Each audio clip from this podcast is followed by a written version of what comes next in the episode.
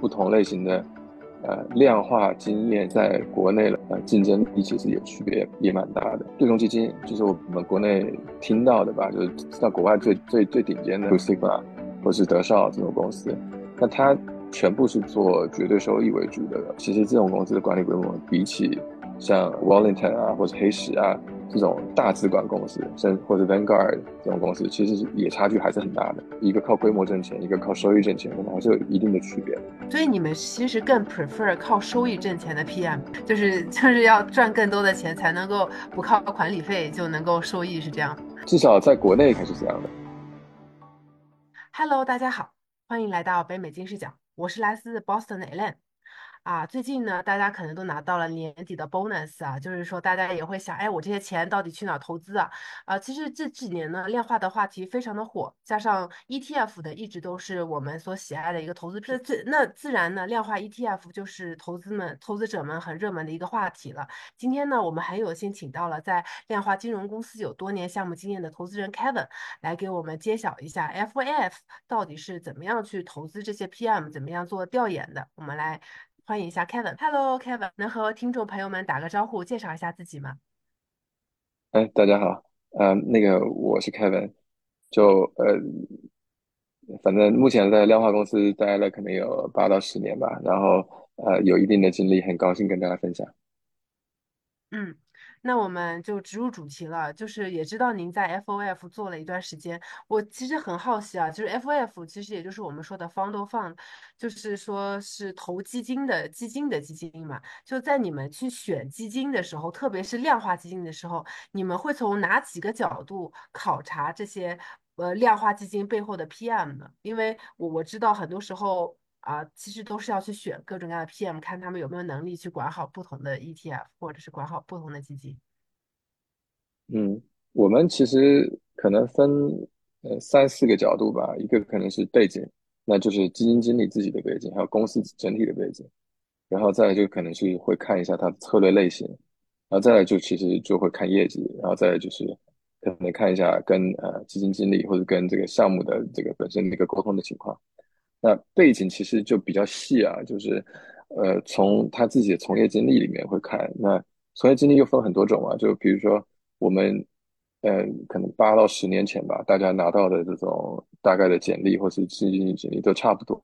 可能大无非就是比如说清北复旦啊、清北复交、浙大或是怎么样的一个就理工一个背景，然后可能国外读个博，然后可能进了一些啊我们理解的大厂，他可能有些是。呃，真的是对冲基金大厂，那也有可能是，比如说资管大厂，比如说它可能是摩根斯丹利啊，或者说，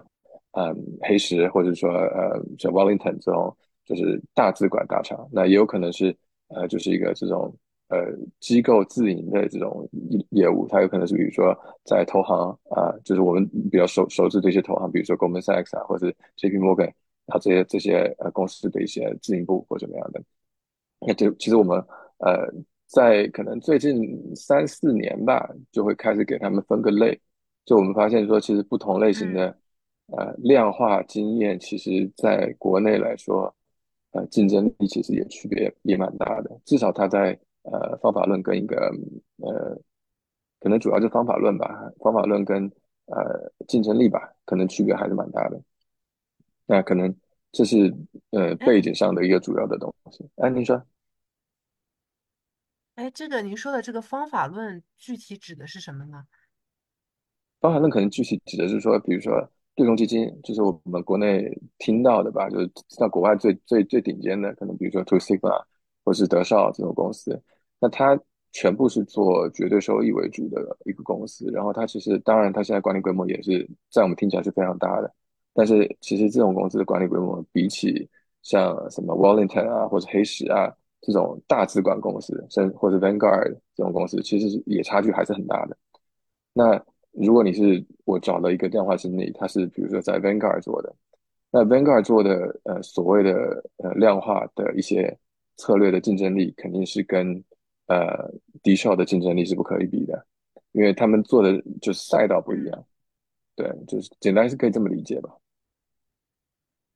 哦，所以您的意思是，比如说像呃，您的意思是 Vanguard 更大一些，所以他们可能说资金量要更大一些，所以他们能投的呃策略或者能投的资产类别就和 Two Sigma 那样的绝对收益的比较小一点的资产规模不太一样，所以会依据这样的一些呃情况来给这些基金经理进行分类吗？对，会稍微分个类，因为呃，我不是说，比如说 Vanguard 的这或者 Wellington 或者是说 Fidelity 这些量化经理，他可能呃实力不足不够啊，就不是不是这个意思，只是说这种公司它的收费方式不一样，这种公司收费方式可能是偏向一个呃，比如说管理费低管理费，然后业绩报酬可能不会很高的一个收费方式。所以它等于是说它是用一个大嗯资金靠规模来挣钱，但是比如说对冲基金，你说 Two 啊 Sigma 或者 D 消，它其实是靠收益来挣钱。当然，他们收他们管理资金规模已嗯。经很大了，但是跟大资管的，我我讲大资管的规模还是不可比的嘛。所以可能你你就所谓就是说一个靠规模挣钱，一个靠收益挣钱，可能还是有一定的区别的。哦，这样，所以你们其实对，更 prefer 靠收益挣钱的 PM，因为比较有实力，就是就是要赚更多的钱才能够不靠管理费就能够收益，是这样。至少在国内肯定目前还是这样的。对，在国内目前是这样。哎，您刚刚讲到这个其实很有趣，然后您刚刚其实还讲到了，除了这个基金经理的背景之外，你们也会考察到说跟这个项目的沟通呀，这个指的是什么呀？能展开？沟通其实就是，嗯，因为基金经理嘛，他很多是从比如说研究员慢慢做上来的，对吧？从从做因子，嗯然后可能做做组合，然后呃开始做一些组合风控，然后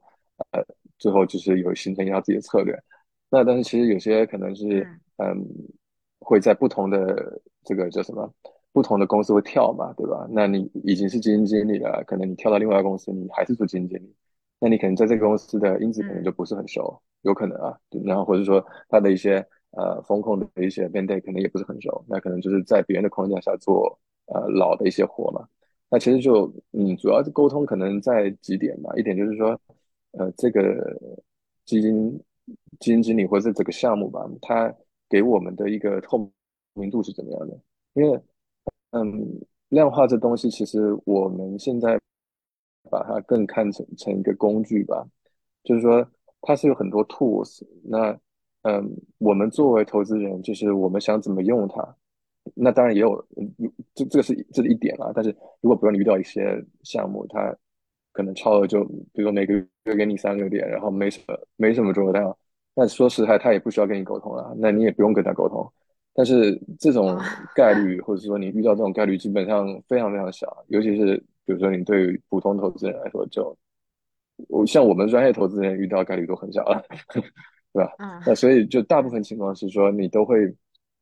都会有些 compromise，就这么说，就都有些 compromise。他可能在某些领域，我觉得是挺优秀的，那我可能在工具上我会多选择它。那在某些领域，可能我就觉得啊、呃他跟呃另外一个项目可能就相比之下，我就没有那么需需要它，对吧？那所以等于说我对它的更了解，那就会让我比较知道怎么用它。所以这个这可能就是主要讲嗯，沟通的这一块。那有些有些比如说基金哦经理，他跟你沟通的深度其实是呃很，反正相对来说很不深吧。那那其实就很难合作，那就等于说对我来说就是一个很黑盒的东西。我就嗯，我投我试一下，那行或不行，我其实我也没有一个很好的标准，因为我不知道这这个项目该怎么用。所以就会就是我会评价它就会变得很基础，可能就说啊，我这个月挣钱还是亏钱了，挣钱可能排在后面，那我就不要了或怎么样的。对，就是呃，嗯如果基金经理或者这个项目对我们来说更透明的话，那我就会比较理解，或者我我会比较清楚我怎么用它。那就等于说在比如说嗯一些特定场景，那我可能对它的需求是不一样的，所以可能呃嗯。这种合作可能也会更长久一些。嗯，哎，那他们会不会根据你们啊、呃机构的需求来 tailor 他们自己的 position 呢？就举个例子，哎，我。需要我我 FF 我想要这样，然后就是说他们及时的反馈或者及时的这个呃你说的 compromise 也是很重要的，是吗？对，会的，会的。其实我们有多个，当然不是每一个基金经理都愿意这么干啊。就其实我们提的这些要求，无非是增加他们工作量嘛。那呃，嗯其实很多项目会愿意 tailor，就呃，像我会呃跟他们聊他们的 process，那我可能会一个项目我会有比如说三到四个版本，就是说我比如 A 版本是我觉嗯得这个市场好的，我我想要就风险就怎么样，嗯，就是说我想要 take 更大风险的时候，我可能就要用就是 A 版本。那我觉得可能现在市场呃是比较 slow 的啊或怎么样的，我觉得风险比较大，那我可能说 OK，那你现在换到 B 版本，就是这个是我们一个比较防守的版本，对吧？那就是其实呃个别的项目其实是愿意跟我们做这些沟通的。嗯。嗯，对，我觉得其实也是很现实，可能要满足不同客户的需求，看看这个基基金经理愿不愿意干吧。那你们在真的对，投这些 PM 的时候，你刚刚其实也提过了很多点哈，你会给他们去进行怎么样的排序呢？你会觉得这个是，比如说背景是最重要的，沟通是最不重要的，你会进行一个简单的排序吗？哪一些是最重要的点，哪一些可能没那么重要，能进行这样一个排序？呃，可能有点困难。我觉得，嗯，我觉得最不重要的吧，我也不能说最不重要，我是我只能说这个 variance 最大的其实是业绩。就是呃，一个，团队它的，比如说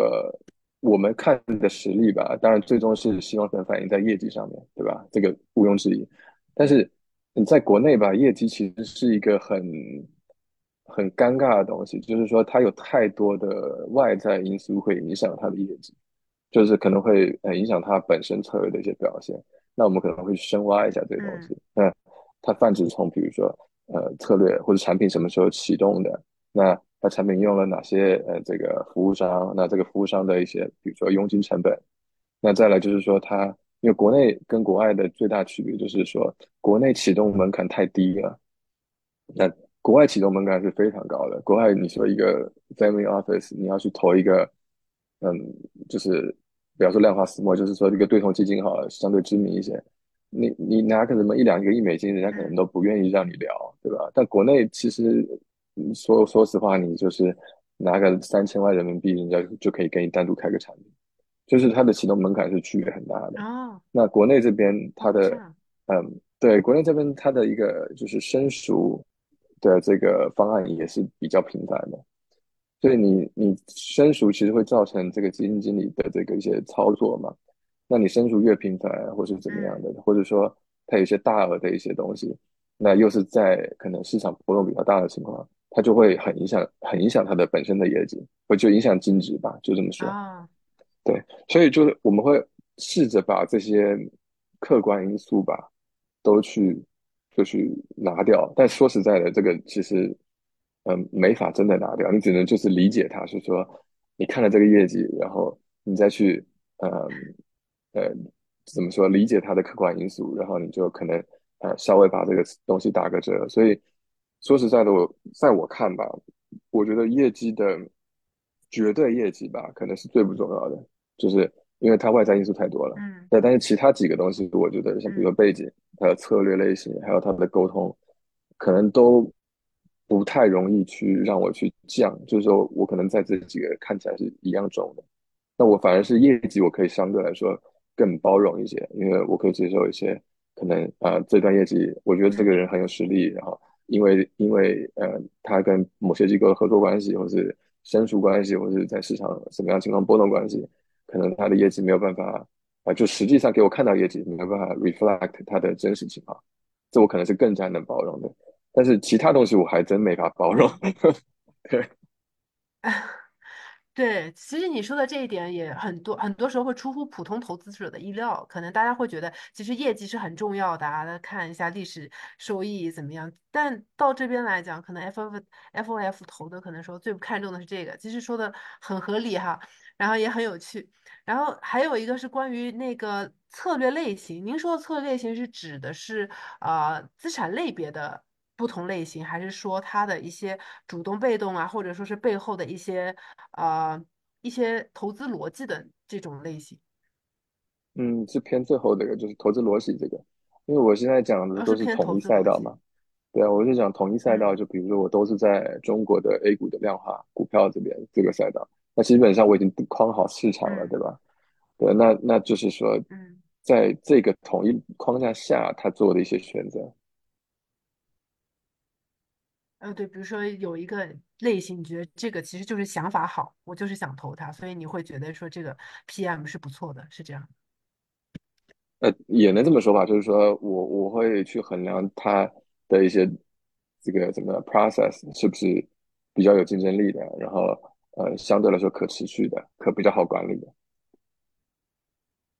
可持续的、可管理的，然后比较好，呃，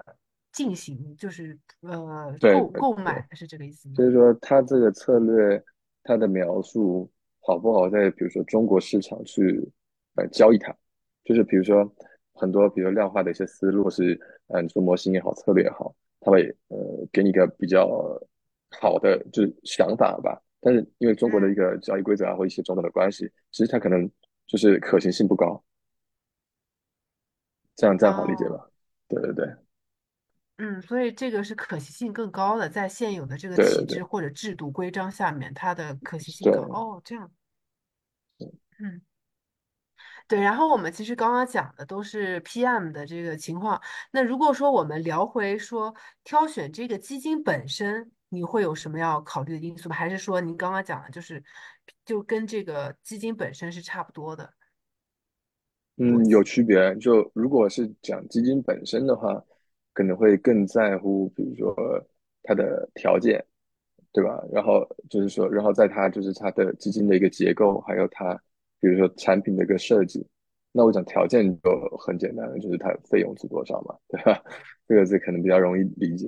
那嗯再来就是比如说呃一个结嗯构，那就是结构可能我我可能更讲的是一个产品设计吧。就是说它在发一个什么样的产品，就是说他比如说他在做一个呃指数增强，就是说我要 follow 呃中国的比如说中证五百，那我想要 beat 中证五百，对吧？那他可能给的一个是有嗯激进的版本，还是一个相对没那么激进的版本，就是 follow 的比较紧，但是呃波动比较低，但是可能它的潜在的这个呃收益也比较低。对，那我们可能会去考虑说你嗯你在这个基金上是用哪个版本？就像我刚刚有讲说，哎，有些策略组或者有些项目经理他是愿意给你做好几个版本的，对吧？那我就得知道说，我如果我做一般投资的人，那可能我我也没办法跟呃这个基金公司或者怎么样定制一个定制一个方案，那我就只得知道说，OK，你这个产品你嗯。跑的是什么方案，对吧？这是一个，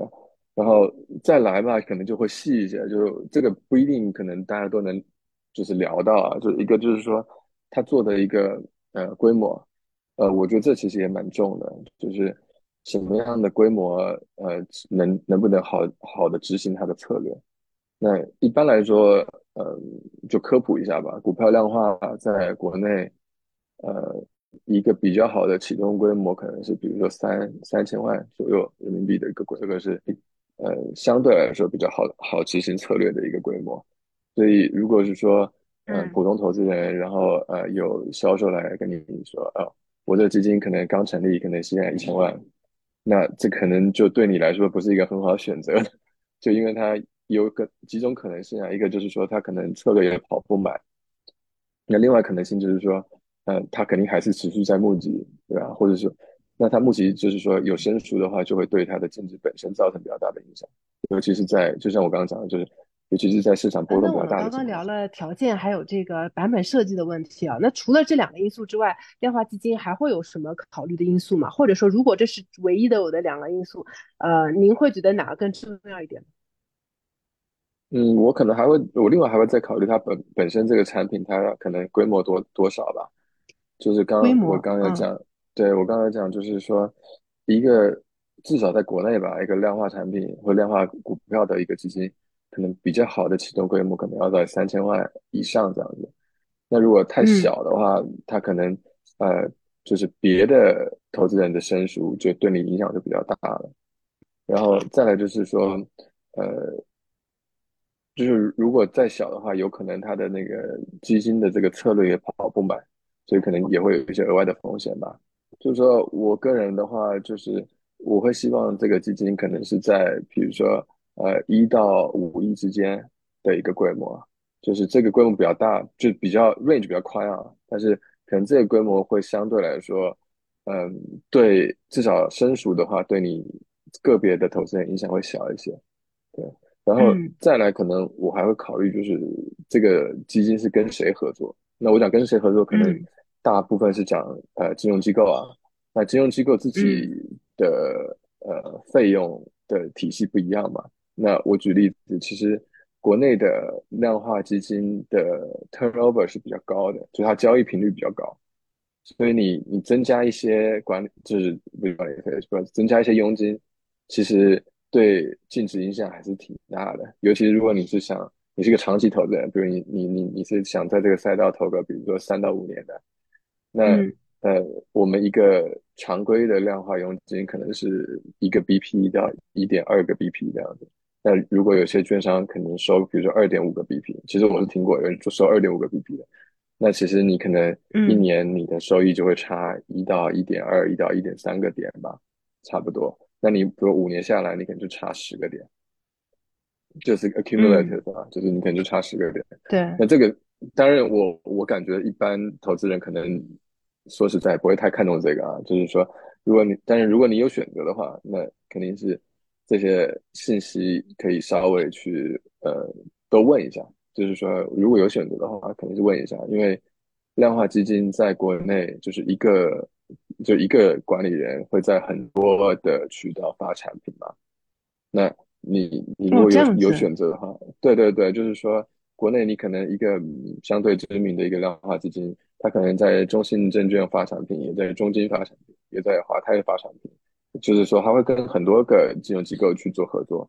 所以如果你有选择的话，那肯定是挑一个相对来说各方条件都更好一点。便宜一点的。综合条件吧，就是便宜的，哎，然后综合规模可能相对来说就是跟我讲，比如说一个亿到五个亿区间，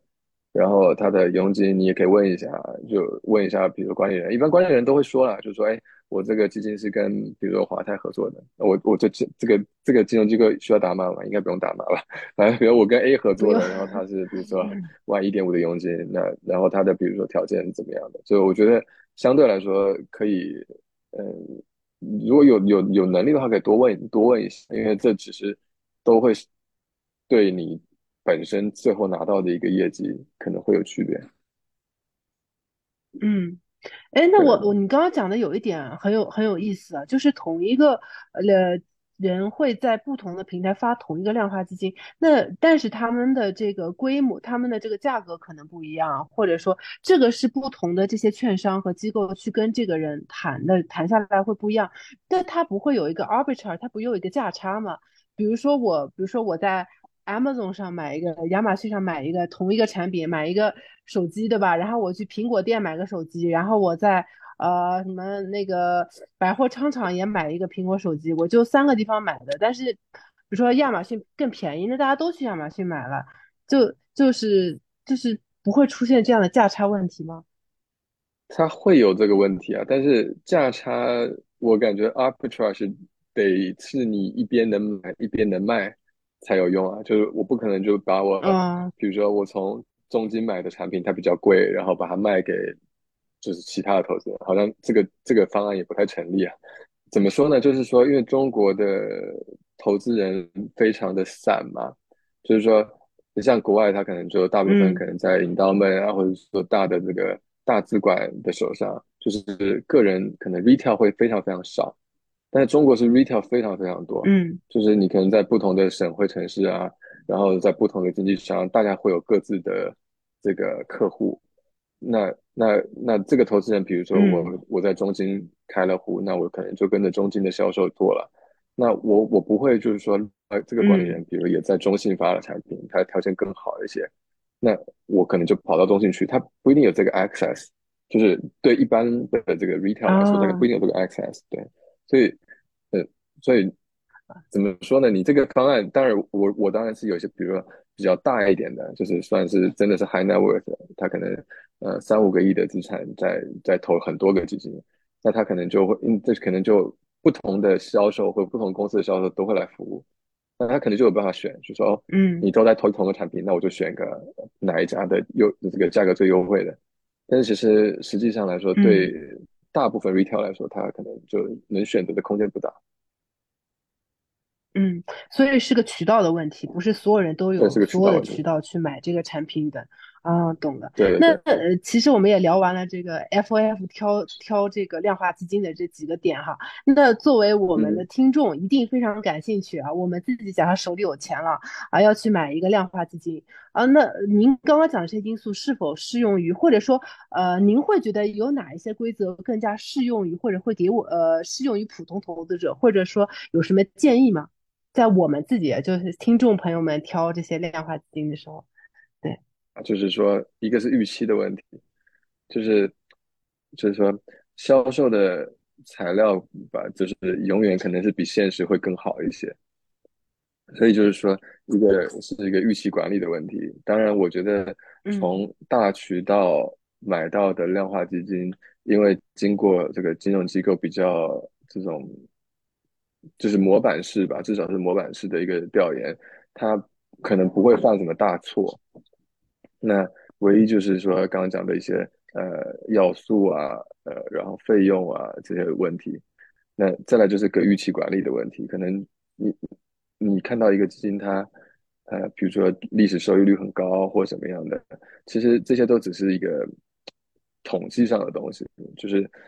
它绝对是不保证以后还是一样的。就是如果你对它的预期是说你你按照月来看，按照季度来看，甚至按照年度来看，其实它都不一定能给你达到一个这么一个效果。所以其实说白了，它还是个预期管理的问题。呃，我我个人吧，就基本上对这些销售材料吧，我可能就心里会打个，比如说六折左右，只要满足它这个六啊，折左右，呃，基本基本上就是符合预期，因为拿出来销售的肯定都是那个时间最好的东西吧。那其实中国管理嗯人很多，那国外管理人可能相对来说比较集中一些。那国内因为刚刚讲了很多因素啊，就是启动门槛低也好，或者什么样的，就等于说变成中国在渠道能买得到的这种量化基金也很多。你可能一个渠道，尤其大渠道，你可以买到有三五十个不同的管理人的产品。那他最近在推的肯定都是这三五个、十个人表现比较好的。那这比较好的，这个就嗯会就是怎么说呢？风水轮流转吧。今年比较好一些，明年就怎么样，或者可能大家都能能能感受到。所以就嗯，第一个就是说，可能预期管理会想自己要管理一下自己的预期，这可能是比较重要的。对，那因为我感觉，呃，一般来说，对自己投资可能会比较就是恼火的，可能还是预期问题。就是我感觉我这个这这笔钱今年想要挣二十个点，那我看到这个东西，感觉材料应该就是板上钉钉，肯定能拿到的，但是其实可能最后拿到五个点，你就觉得这啊，个拿太失败了。但是实际上，其实你如果去换个角度，反正呃，你先先打个六折，然后再给他一个这个波动的预期，那你想想啊，那你反正你才拿个有三个月半年，好像这事情也就这么回事吧，就可能对，所以是要自己自己迈过自己的坎儿，就是千万不要想想的太好，是吗？对，就是嗯，我觉得一般投资人，如果你没有很多时间去了解这些管理人的话，那可嗯能就是一个就是说，我觉得我一个朋友，我我 quote 一个朋友可以吧？就是反正 他他他这句话讲的蛮好的，也是一个呃大大大的机构的一个算是算中高层吧，业务高层，他就说就说，其实你买产品最终就是买到一个市场的平均收益。我觉得他讲的其实这个话蛮好的，就是中国量化基金可能你在渠道能买得到，可能我刚讲三五十个基金可以买得到，那平均比如说呃二三年可能今年超额比较比较差一些，大部分可能在比如八到十五个点之间，那你可能买到的就是一个十个点超额的东西，这这个就是一个大概率时间，你就会买到一个市场平均的一个水平。嗯，这样就比这样就比较好理解，就是说你你很难买到最前面的东西，或是结果来说啊，嗯，那你会推荐就是我们去多买几个吗？假设我不小心挑挑到了一个平均以下的，是不是说我买我一百块钱去买一百个一百只，每只一块钱，还是一百块钱投去一只量化基金？您会更加推荐去买一百只不同的 ETF 来达到一个市场平均的这个效果吗？嗯，我可能会换个角度，我可能换个角度，就是嗯说，我我比如说先对市场平均有个了解，那我我我会嗯，找到一个比如说管理人的基金，它是呃每年都在市场平均附近的，就是说，哦，对吧？那那比起你你去自己去分散，因为我我可可以想象，大部分人的这个资源都是有限的吧，对吧？所以嗯这就是说，如果你说你今年的我都要买最好的，就是至少是今年最好的，那有可能是去年表现的不怎么样或怎么样的。就是说，你如果就以这个平均去想的话，那比如说你就在一个渠道，它可能卖了三四年同个基金产品。那这个基金在比如过去三四天，哎，都在平均水平，好像就是蛮 make sense 的。如果去买这个东西的话，就蛮 make sense 的。就比起说一个嗯基金，它可能有些年特别好，有些年就是低于平均很多，好像你就说你就刚好就买到它会超预期的时候，好像概率就低一些。嗯，是跟市场，比，看看情况怎么样。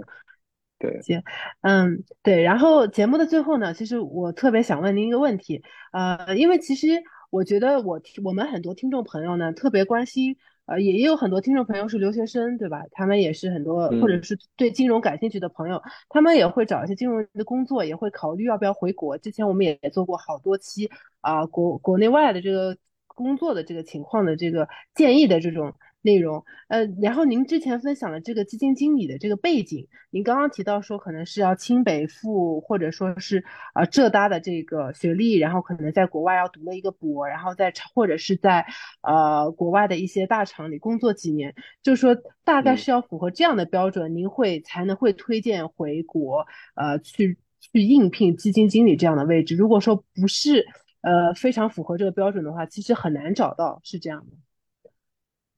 嗯，我觉得倒也不是吧，就是这是我们自嗯己去看啊，就是那有些呃所谓什么 late boomer 这种概念吧，对吧？你也不一定说就是高考，比如说你真的没有到什么北大清华或什么的，但是但是你国外读的读的